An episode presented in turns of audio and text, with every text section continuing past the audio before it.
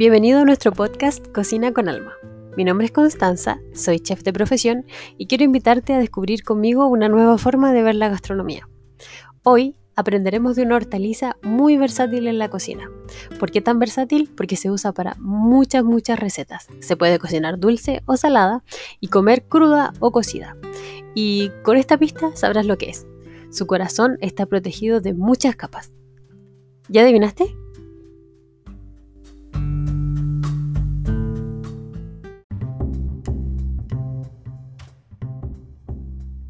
Una de las cosas que más me gusta de la cocina es picar cebolla.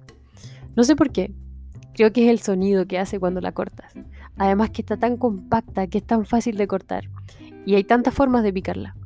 Puedes hacerlo en pluma, puedes hacerlo en cuadritos sobre un puedes hacerlo de una u otra forma. O puedes quizás dejarla entera y abrirla como una flor y meterla al horno. O freírla. Hay tantas formas de comer cebolla. Pero de todas formas siempre hay que hacer algo con ella. Siempre hay que sacarla de su cáscara, sacarla de, esa parte donde está cómoda. Y todas las veces tenemos que llorar. tenemos que sentir ese ardor en nuestros ojos.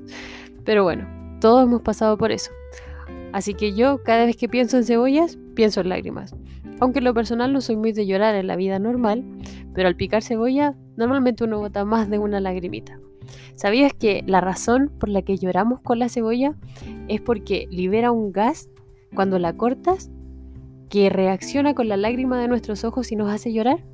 Si te quedas hasta el final de este episodio te daré algunos consejos para no llorar cuando picas cebolla. Así que te espero al final.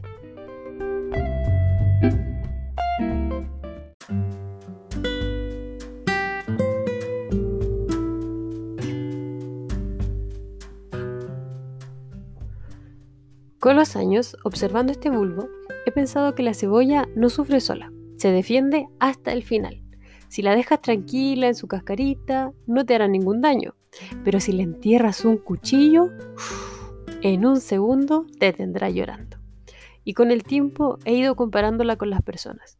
Hay gente que no sufre sola, siempre comparte su sufrimiento. En esta ocasión los llamaremos cebollos. Son esas personas que cada vez que conversas con ellas te deprimen. Puedes estar muy contento por alguna razón, pero ellos encuentran la forma de hacerte sentir mal. La gente que no se alegra por tus triunfos o incluso te hace sentir mal por ellos. ¿Has conocido alguno? Yo he conocido varios. El problema es que a veces los cebollos somos nosotros mismos, que aunque nos esté pasando algo espectacular, pensamos en lo malo que podría pasar y vivimos en el pesimismo. Una persona me dijo una vez, yo siempre, siempre pienso en lo peor. Y si pasa algo bueno, me sorprendo. ¿No te parece triste? A mí sí. Y si vives una vida de pesimismo constante, nunca disfrutarás lo que estás viviendo.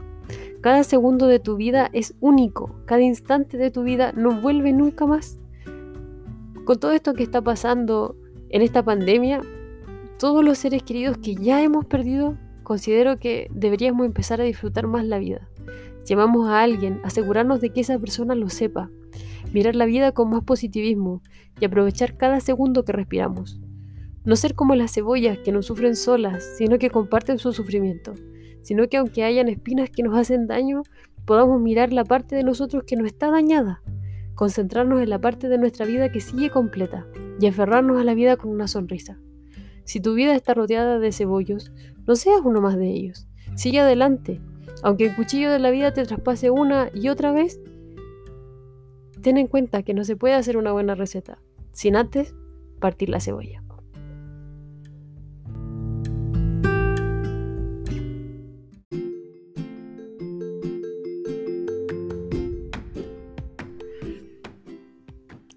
Como lo había prometido, te daré algunos tips para cortar cebolla sin llorar. El más práctico es poner la cebolla por unos 25 o 20 minutos en el congelador y de esa forma el jugo de la cebolla se congela y no libera el gas que nos hace llorar. También puedes usar un cuchillo bien afilado. De este modo la cebolla se corta mucho más limpia y no suelta tanto jugo. Si no tienes congelador, puedes usar un poco de agua y cortarla bajo el agua. De todas formas, esa es la opción más compleja de usar, porque es mucho más difícil cortar una cebolla bajo el agua. Pero puedes usar la opción que más te guste. Cuéntame en los comentarios cuál es la que más te gustó.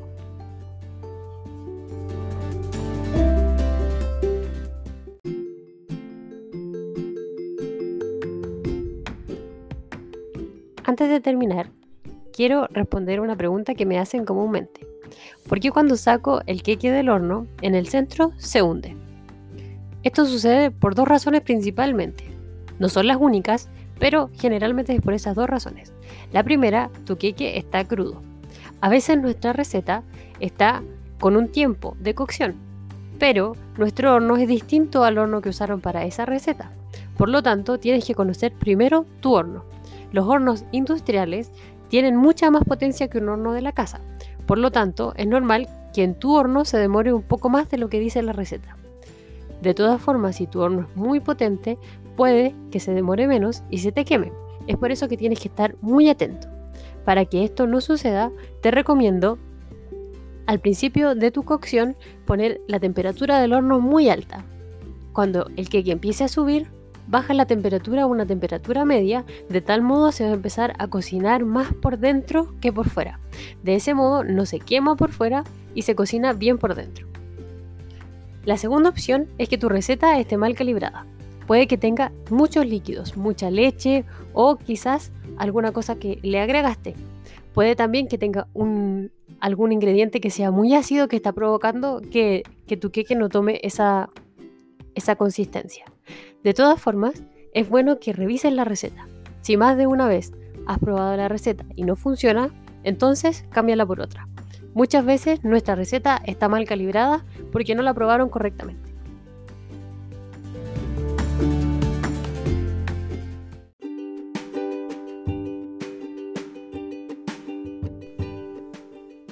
Este ha sido nuestro segundo episodio de Cocina con Alma.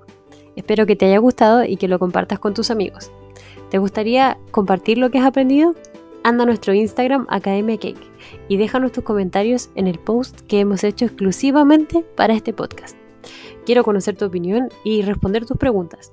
Si quieres conocernos un poco más, puedes seguirnos también en YouTube como Academia Cake o en nuestra página web academiacake.com. Te esperamos.